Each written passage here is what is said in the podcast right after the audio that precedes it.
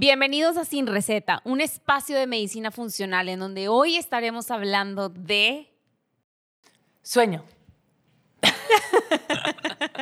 Sin Receta, un contenido de medicina funcional.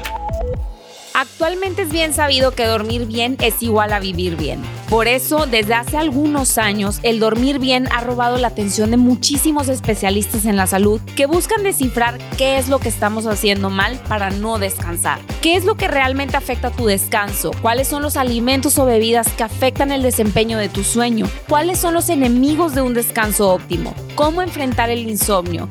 Esta y muchas más preguntas vamos a estar respondiendo durante este episodio todo afecta y todo impacta. Y eso es lo que vamos a conocer aquí sobre el sueño. Bueno, pues yo no sé si ustedes sabían, me imagino que sí, obviamente, pero en este podcast mi co-host es la gurú del sueño. Y yo sé que has estado en miles, yo creo miles de podcasts hablando del sueño, pero este es tu primer podcast en donde realmente es tuyo. Entonces, estoy muy emocionada porque eres mi co-host. La verdad es que yo también estoy muy emocionada y prometemos hacer algo súper original en este contenido, porque además debemos decir que lo que nos une fue el sueño, porque así nos conocimos.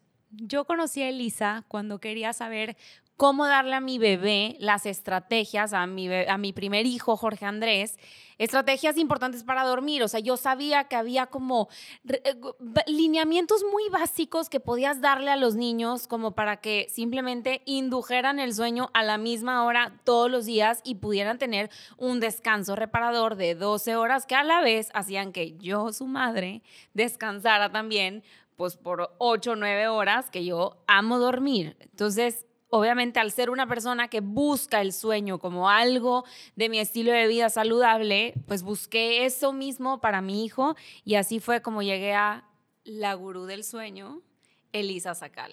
La verdad es que sí, mi, mi, carrera con respecto al sueño cada vez se pone más apasionante para mí, porque cada cosa que aprendo me vuela la cabeza y me hace meterme más de lleno. Todo empezó la verdad, con los niños.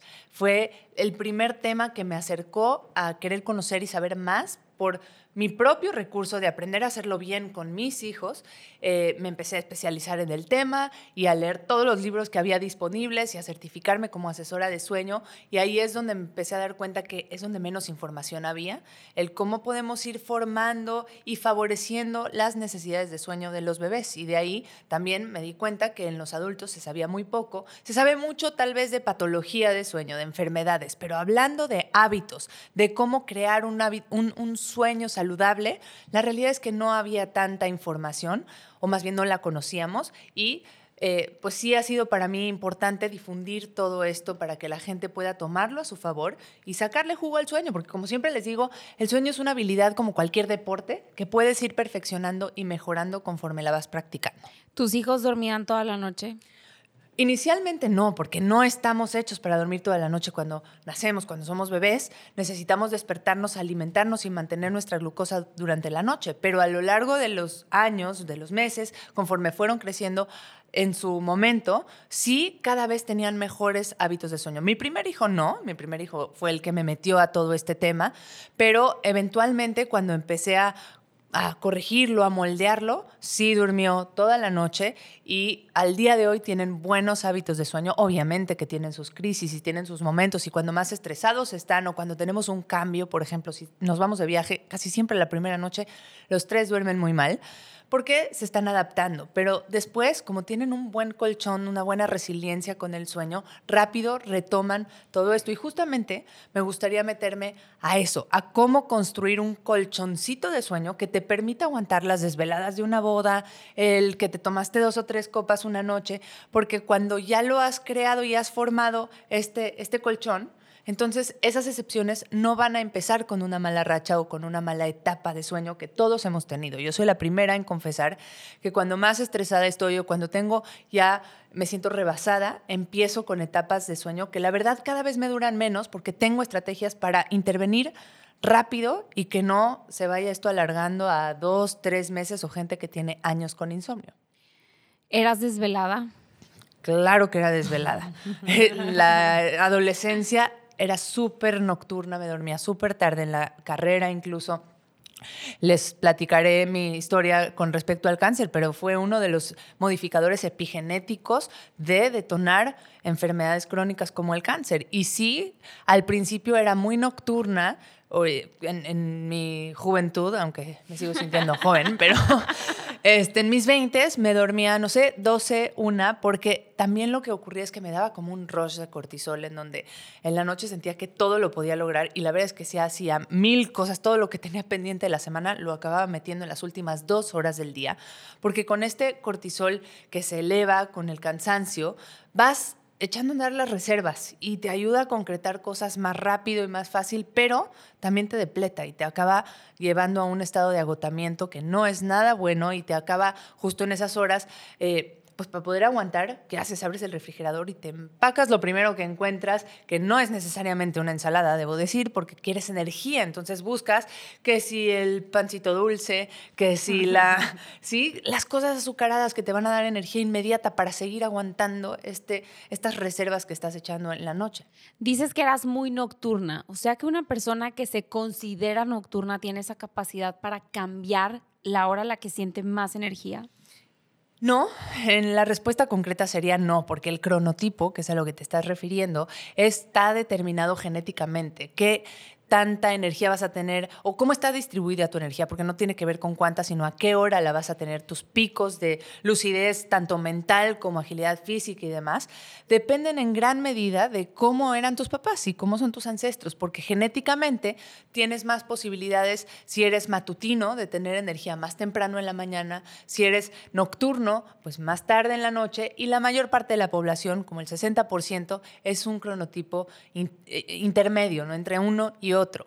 Y si bien esto está determinado genéticamente, lo puedes llegar a moldear y modular, pero aquellas personas que no son del, club de las 5 de la mañana porque nada más nunca has sido matutino y nunca has sido de esas personas que abren el ojo a las 5 y tienes mucha energía, ojo, quiero diferenciar las personas que se levantan a las 5 de la mañana eh, porque están en agotamiento total y no se pueden volver a dormir, pero están cansados. Ese es un tipo de insomnio que no es realmente un cronotipo matutino, sino que es un, problema ya crónico que se está manifestando de esta forma.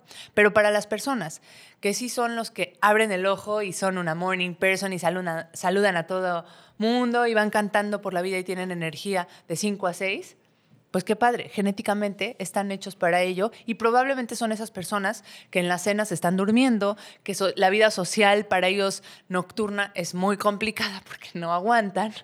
Confiesa, ¿tú eres una de ellas? claro, totalmente. ¿Eres una morning person? Soy morning person, pero no siento casi así, ¿eh? Yo creo que soy intermedia porque sí me inspiro muchísimo en la noche. Soy una persona muy creativa y me inspiro demasiado en la noche, pero no aguanto. O sea, y más te voy a decir desde cuándo, desde que soy mamá. Como que agarré un ritmo de con mis, con mis hijos tratar de, los duermo, como me dijo la jefa, como entre 6, 7 de la tarde más o menos. Mis hijos están durmiendo hasta las 7 de la mañana del día siguiente. Y yo procuro 8 y media. Digamos que el cronotipo en los niños no aplica desde tan chiquitos. Desde tan chiquitos lo que ocurre es que tienen un avance de esa fase de, de sueño y se duermen todos los niños en general temprano y despiertan temprano. Entonces lo, lo, mejor que podemos hacer como mamás es adaptarnos a ese, a ese horario que tienen ellos y acostarnos temprano y despertarnos temprano, aunque no sea nuestra naturaleza, para poder acumular la mayor cantidad de horas que, que se pueda. ¿Sí? Entonces, pues bueno.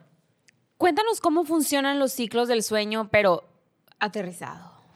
Ok, for dummies. For dummies. Ok, el ciclo de sueño, o sea, primero hablemos de que el sueño es cíclico, no es plano, no es me duermo y me quedo así la noche entera hasta que abro el ojo, sino que van pasando diferentes etapas. Normalmente un ciclo dura 90, 110 minutos y vamos transitando por, transitando por distintas fases. Para hacerlo muy fácil, se divide en dos, sueño REM y sueño no REM. También es conocido en español como sueño MOR y sueño no MOR, pero siento que es menos popular el término, ¿ok? Y significa el REM o el MOR que tienes movimientos oculares rápidos, o sea, que cuando estás con los ojos cerrados, tus, tus ojos, eh, globos oculares se mueven y entonces alcanzas a ver ciertos movimientos de una persona que está dormida en esa fase. ¿Y qué importancia tendría que se muevan los ojos? Bueno, pues primero te está diciendo que es el único músculo junto con el diafragma, que es el músculo con el que respiramos, que están activos. Todos los demás están en parálisis. En esa fase de sueño tenemos una parálisis literalmente y tiene un objetivo. Esta es la fase en donde soñamos. Imagínate qué pasaría si no tuvieras esta parálisis, que de hecho es un trastorno. El trastorno de, REM, eh, la gente actúa sus sueños y puede llegar a ser muy peligroso. Claro. Y la otra fase es la fase de sueño no REM o de sueño profundo, también conocida.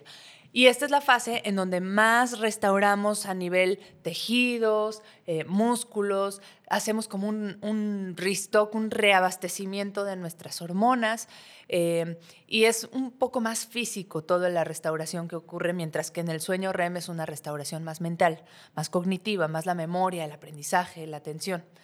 En, la, en el sueño profundo, eh, bueno, entonces el ciclo, el sueño profundo, se divide también a su vez en otras tres fases, ¿ok? Ya no me voy a meter mucho más a ese tema porque para fines prácticos lo que deben de saber es que la primera parte de la noche, las primeras horas cuando conciliamos el sueño, el sueño es mucho más sueño profundo y la segunda parte de la noche, más cerca de despertar, el sueño es mucho más REM. Así que si te preguntas que si los sueños ocurren más tarde, cerca de la hora de despertar, es verdad. Y por eso también los que más cerquita de la hora de despertar tenemos son los que más vamos a recordar. Si tú, por ejemplo, te ¿tú te acuestas temprano o tarde? No temprano. ¿Qué es temprano? Ocho y media, nueve. Muy temprano. Muy temprano, pero empiezo, empiezo mi rutina del sueño a esa hora. Ok. Para la gente, pero Me despierto cinco y media de la mañana. Exacto. Mientras esté dentro de un horario considerable, no hay bronca, pero aquellas personas yo tengo una paciente que es triatleta, que espero que me esté escuchando, porque es admirable todo lo que hace, pero tiene un horario muy peculiar de dormir se duerme a las 7 de la noche cuando está en competencia y se, se, levanta como cerca de las 3, 3 y media de la mañana a entrenar. Entrena cuatro horas. No sé por qué los triatletas, si alguien es triatleta y nos está viendo y nos puede escribir en los comentarios por qué entrenan a las 3 o 4 de la mañana. Imagino que tiene que ver con el sol y con no estar expuestos tanto tiempo al sol, pero si supieran que le están dando un poquito en la torre a su sueño en esos horarios eh, y no van a sacar su mejor desempeño, a menos que realmente tengas ese cronotipo, pero de todas maneras. Entonces, esta paciente se duerme a las 7, 7 y media de la noche, se para a las 3, 3 y media de la mañana en competencia y pues bueno, durmió, ¿qué? ¿8 horas? Ok, pero ¿a qué hora las durmió? Entonces, eh, tenemos que estar en sincronía con el sol y con las horas de oscuridad y tratar de que la mayor parte de esas ocho horas que vayamos a dormir estén relacionadas con el periodo de oscuridad.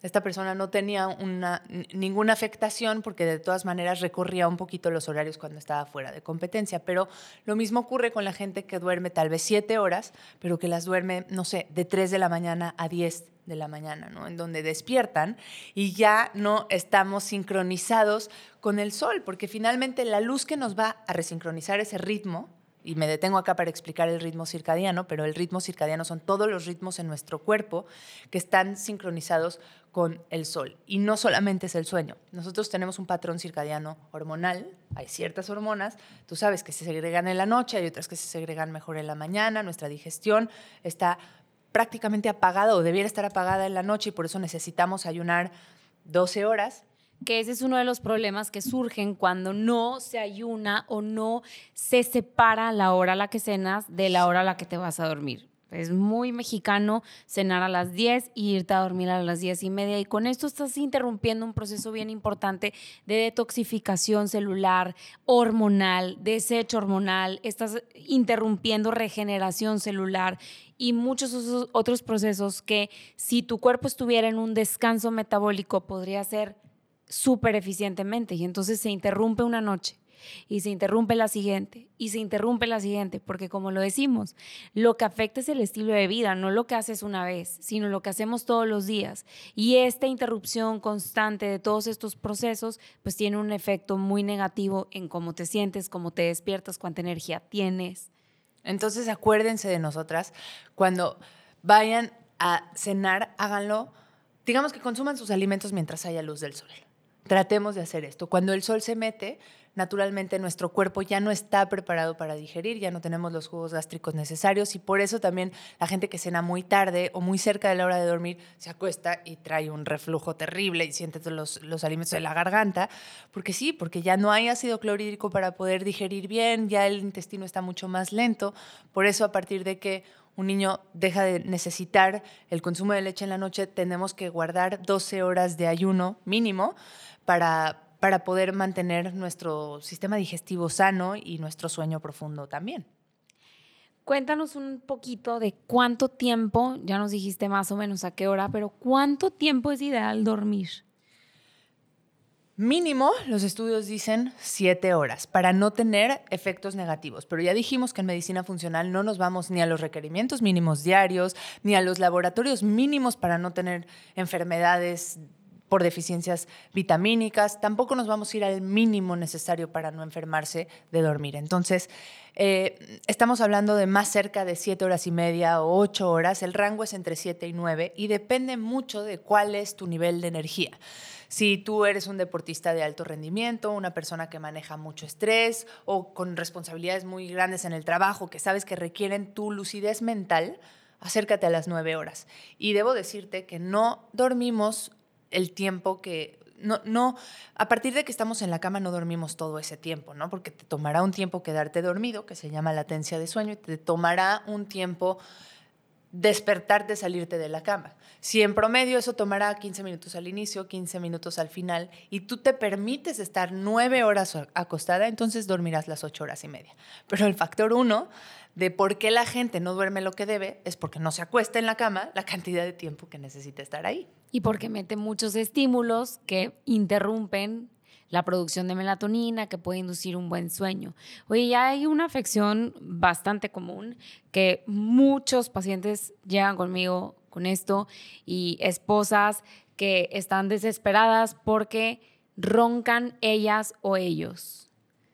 ¿Qué tienes que decir de eso? Me gusta que abras el tema del sueño en pareja porque no es algo de lo que hablo muy seguido, no lo escucho muy seguido, hay pocos libros que hablan del tema y me parece súper relevante porque los hábitos, por más que tú quieras decir yo me voy a dormir al tal hora y despertar a tal hora y quiero que mi ritual tenga ciertas características y quiero irme desconectando y bajando la luz, si hay otra persona con la, con la que compartes la cama que no está de acuerdo con ello, pues va a ser muy difícil lograrlo y además va a ser motivo de fricción.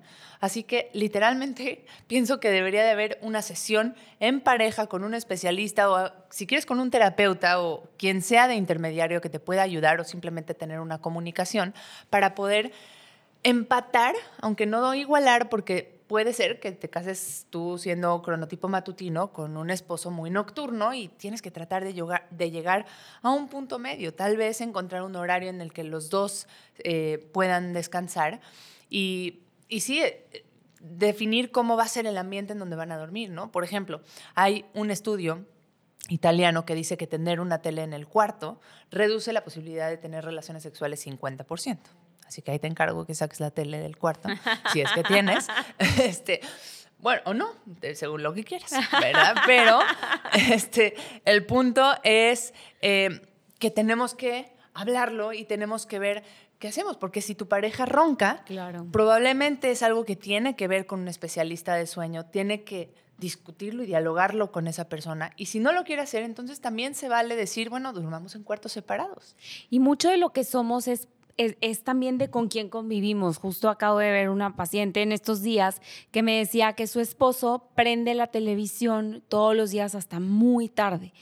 Y entonces que eso le estaba empezando a afectar a ella. Y claramente, y en sus estudios lo vi, había cortisol elevado, traía la glucosa elevada, traía varios parámetros que no me gustaron, y menos porque no era una persona, no es una persona que tiene mucho que cambiar, solamente el sueño. O sea, curiosamente su alimentación está bien, pero su estrés y su sueño están muy mal. O sea, en cuanto a hábitos de alimentación no había mucho que interferir, por eso me llamó mucho la atención cómo esto le está afectando en gran parte su salud, ¿no? Entonces fue un tema como cuando le dije, oye, pues hay que ver cómo podemos, eh", me dice, no, o sea, es que el tema es que mi esposo se queda hasta muy tarde em, viendo la televisión. Y creo que eso sí es algo que, o sea, si, tiene, si vives en pareja, tiene que ser un par, o sea, hablar las cosas y ver qué te funciona a ti, qué me funciona a mí, cómo llegamos a un punto medio. Yo sí tuve esa conversación con Jorge. Sí, yo creo que... Eh, es súper importante ahora que lo mencionas, que todos los especialistas de salud que nos están viendo integren la pregunta de cómo duermes desde el inicio, no que sea tu último sospechoso de tiene hipertensión y ya le busqué por todos lados, ah, resulta que hace pausas en su respiración mientras duerme y sus niveles de oxígeno se caen al suelo y entonces eso hace que los vasos sanguíneos se cierren y tenga hipertensión. Si fuera de las primeras preguntas que hacemos, tantas cosas serían más fácil de controlar. De entrada, todas las enfermedades crónicas. No hay una sola enfermedad crónica que no mejore o ayudemos por lo menos a su control si no ponemos atención en el sueño. Entonces, todos los profesionales de la salud debieran hacerlo y si no lo preguntan y tú eres el paciente, deberías de abrir esta conversación. Fíjate que duermo tantas horas, cómo ves mi ritual, cómo todo lo relacionado a, a la forma en la que dormimos impacta nuestra salud. Y platícanos un poquito de cómo afecta nuestra salud dormir pocas horas. El dormir mal afecta en muchos niveles en el cuerpo, desde el sistema cardiovascular, metabólico, hormonal, eh, neurodegenerativo, neurológico, al humor también afecta. Podemos hablar de cada uno de ellos. Así, a nivel del sistema inmune, te puedo decir que dormir mal va a hacer que el sistema inmune reclute las células que necesitas para combatir un patógeno, una infección, mucho más lento. Entrada, la función de las células que van a detectar si tienes células cancerígenas está 70% disminuida. Por eso, el dormir mal ya se ha catalogado en la Organización Mundial de la Salud como un probable carcinógeno. Se hicieron estudios en enfermeras que tenían turno nocturno y se vio que tenían una incidencia de cáncer de mama mucho más elevada que la población en general. También ocurre con el cáncer de próstata. Entonces, inmunológicamente a nivel cancerígeno es menos probable que detecte células cancerígenas y a nivel infeccioso en el sistema inmune, pues es menos, tu, tu sistema inmune es menos capaz de lidiar o trascender una infección porque no tienes los recursos necesarios a nivel metabólico, eso lo sabes tú mejor que yo. ¿Qué pasa con el cuerpo cuando no duermes al otro día? ¿Qué pasa con tu glucosa? Si te sacara sangre, ¿qué verías? Un perfil diabético, una noche de mal sueño, al día siguiente tú te haces un estudio, tu glucosa sale alta y tu control glicémico durante el día es terrible. Eso, sabes que también me encanta cuando puedo ver lo que leemos en la práctica y ahora justamente que traje el, el monitor de glucosa continuo, me di cuenta que una de las noches que había eh, tomado dos copas de vino, me había desvelado un poco, había comido, tenido muy mal control glicémico durante el día porque precisamente estaba haciendo estos experimentos. Durante la noche tuve muy mal sueño, todo mi sueño fue ligero, nunca tuve un deep sleep y realmente al día siguiente mis niveles de glucosa basales fueron mucho más elevados que lo que habían estado siendo. Así es, entonces em, metiéndome al tema un poquito del alcohol y luego retomamos cómo afecta a nivel en otros aspectos, pero bueno, el alcohol es una cuestión ah, de doble filo, porque sí es real que te ayuda a dormirte más rápido, sí es real que disminuye la latencia de sueño y te relaja, pero también es real que hace que tengas más eh, interrupciones en el sueño, es un diurético, te hace levantarte, pero como estás anestesiado y tuviste esas interrupciones, no solamente porque te paraste a hacer pipí, porque hace más superficial el sueño, pero al estar anestesiado no registra tu cerebro que te despertaste, entonces al otro día te vas con la idea de, ay, qué rico dormí pero me siento agotado. Voy por un café. Y vas por el café y entonces el café lo que hace es que afecta tu sueño. ¿Por qué? Porque está ocupando los receptores de la adenosina, que es una sustancia que te hace sentir cansado. Y no es que no estés cansado, es que no lo sientes porque la cafeína está ocupando el lugar de ese cansancio. Y para cuando se va la cafeína, te invade una ola de cansancio y te da un crasheo y sin embargo no puedes dormir porque tu calidad de sueño anterior fue mala y entonces vas acumulando cortisol y vas estando estresado y entonces tienes mucho cansancio pero te sientes eh, wired and tired, le dicen en inglés, que es como una especie de estoy demasiado cansado pero me siento como electrificado. No sé si han sentido esta, esta sensación. Y entonces, ¿qué haces para noquearte? Una copita de alcohol. Y así es como no paras con el círculo vicioso alcohol-cafeína. Y pues bueno, obviamente tiene muchas implicaciones a nivel metabólico. Pero bueno, retomando el tema de en qué otros niveles puede afectar, el dormir mal a nivel emocional es muy trascendente, porque el sueño REM, ese mismo que les decía, que es el sueño en donde tenemos los sueños y se restaura todo a nivel cognitivo, si no has tenido suficiente, entonces el modular tus emociones, el tomar decisiones, el vincularte con una persona, la capacidad de tener empatía, se van a ver afectadas. Entonces, pues tus reacciones van a ser más violentas, eh, vas a ser más irritable, vas a ser más impulsivo, vas a ser más explosivo.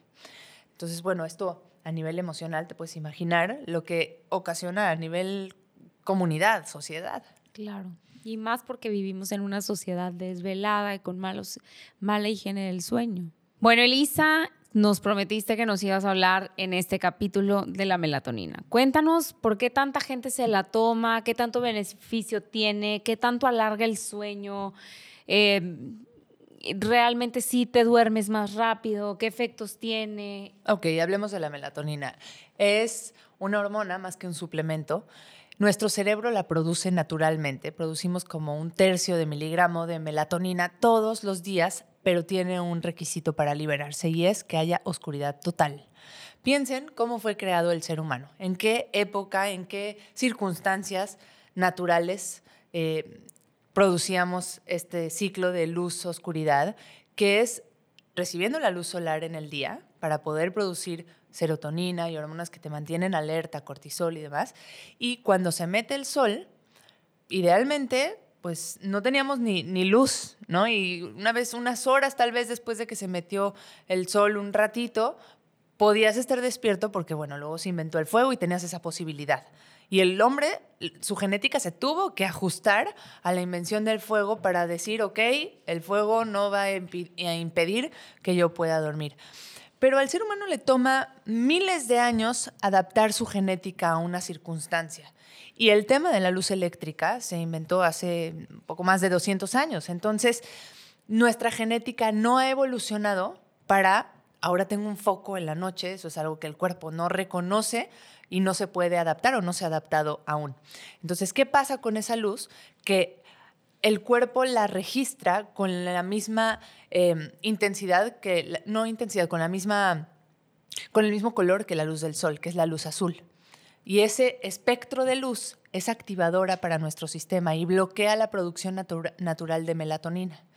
Entonces, cuando nosotros nos exponemos a la luz de una pantalla, a la luz de tabletas y de todos estos dispositivos, el cerebro lo registra igual que si estuviera en el amanecer el sol, mandándonos la indicación de estar alerta. Lo mejor que podríamos hacer por nuestra melatonina es tratar de suspender el uso de estas pantallas durante por lo menos una hora antes de irse a dormir para permitir que tu propia melatonina se eleve. Si estamos buscando paliar ese problema y taparlo y callar el sol con un dedo tomando una tableta de melatonina, no va a funcionar porque el cuerpo va a recibir instrucciones contrarias. La melatonina es un cronobiótico, quiere decir que nos indica cuando es momento de dormir, no es un somnífero tal cual. Por lo tanto, tenemos que tener cuidado al consumirla. De entrada, porque no está regulado y entonces hay estudios que dicen que los suplementos de melatonina pueden llegar a tener desde 40% menos hasta, no, 40-80% menos. Hay algunos estudios que dicen que la melatonina que dice tener tiene 80% menos y hay otros que dicen 400, 400% más. Ajá. Entonces, no son muy fiables los productos de melatonina. No tenemos muchos estudios a largo plazo que pueden hablar de cuáles son los efectos hormonales que implican tomar una hormona, porque ya hemos mencionado muchas veces que las hormonas actúan en orquesta y que si tú mueves una, se mueven las demás. Y por lo menos sabemos que en niños, por ahí hay estudios que dicen que pueden anticipar, pueden adelantar un poco la pubertad. Entonces, como que yo digo, si vamos a, mover nuestras hormonas, solamente si hay una indicación adecuada, precisa para hacerlo, pero no como si fuera un suplemento que va a mejorar tu sueño y ya está. Mejor fomentemos nuestra, nuestra propia melatonina y eh, dejemos esto como una segunda opción. Siempre los hábitos van a ser mucho más efectivos que los suplementos o son la base para que los suplementos funcionen. claro. Y las personas, porque sé que miles de personas que nos escuchan ya toman melatonina, y se la quisieran quitar, tiene un efecto, voy a dormir menos, me va a costar trabajo al principio. ¿Cómo es esta desintoxicación, por así decirlo? No causa una toxicidad, no tendrías que retirarla paulatinamente, la puedes dejar de golpe y además es poco probable que si estás durmiendo bien sea a causa de esta melatonina. No es real que va a ser más profundo tu sueño.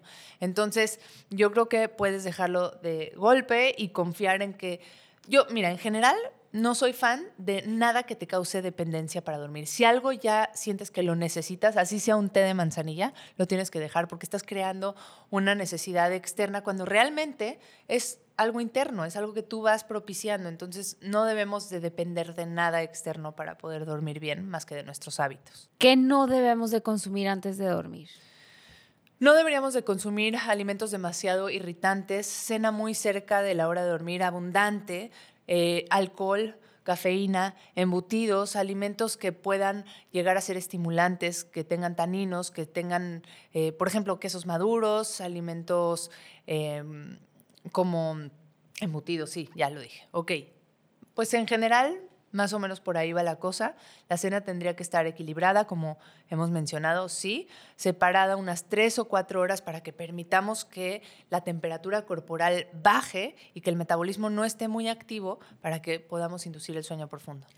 Cuéntame cuándo, como adultos, consideras que es importante detectar que hay un problema en el sueño y que tengo que ir con un especialista si no consideras que tu calidad de sueño es buena, si te levantas y necesitas el café para echar a andar todo tu día, si te sientes cansado la mayor parte del día, te quedas dormido haciendo actividades como leer, como manejar o incluso si vas como copiloto y te quedas dormido todos los trayectos, es probable que estás teniendo una mala calidad de sueño. Eh, si te está costando trabajo conciliar el sueño por más de una temporada larga. Todos entendemos que podemos tener días en los que cueste más trabajo, pero si esto ya sientes que está saliendo de tus manos, es mejor contactar a un especialista. A mí me encanta hablar de higiene del sueño, de hábitos buenos del sueño, porque es algo que no cuesta. Y precisamente hablando de cómo la medicina funcional, hay cosas que eh, o suplementos o todo este tipo de alimentos, orgánico, no orgánico, y mucho gira en torno a que es muy caro, pero no, también hay cosas que podemos implementar en nuestro día a día que no cuestan un solo peso, solamente requieren nuestro esfuerzo. Y creo que ese es un grandísimo reto, porque esa es una de las razones principales por las que cuando te dan el diagnóstico de diabetes, resistencia a la insulina, pues te vas con tu pastilla y listo y se acabó. Cuando deberíamos de salir con una lista de cosas que podemos hacer, pero se hay, muy poco apego a este tipo de tratamientos. Entonces, por eso este tipo de pláticas me encantan. Cada vez que te escucho hablar del sueño, me encanta y aprendo algo diferente cada vez que te escucho. Te he escuchado muchas veces en vivo, en podcast, en verdad, en pláticas y en personal que hemos platicado del sueño y me encanta cómo lo expresas, cómo lo dices y cómo nos haces entender que el sueño es mucho más que irte a la cama a dormir, sino es toda una reparación de nuestro sistema que ocurre cuando tenemos un buen sueño o que no ocurre cuando no hay un buen sueño. Entonces, me encantó tu plática. Muchas gracias. Muchas gracias a ti por escucharnos. Y pues bueno, si te gustó este tipo de contenido, por favor suscríbete a nuestro canal de YouTube, síguenos en nuestras redes sociales. Y esto fue todo por hoy. Soy Elisa Sacal. Soy Ana Cecilia Villarreal. Y esto fue Sin Receta. Un espacio de medicina funcional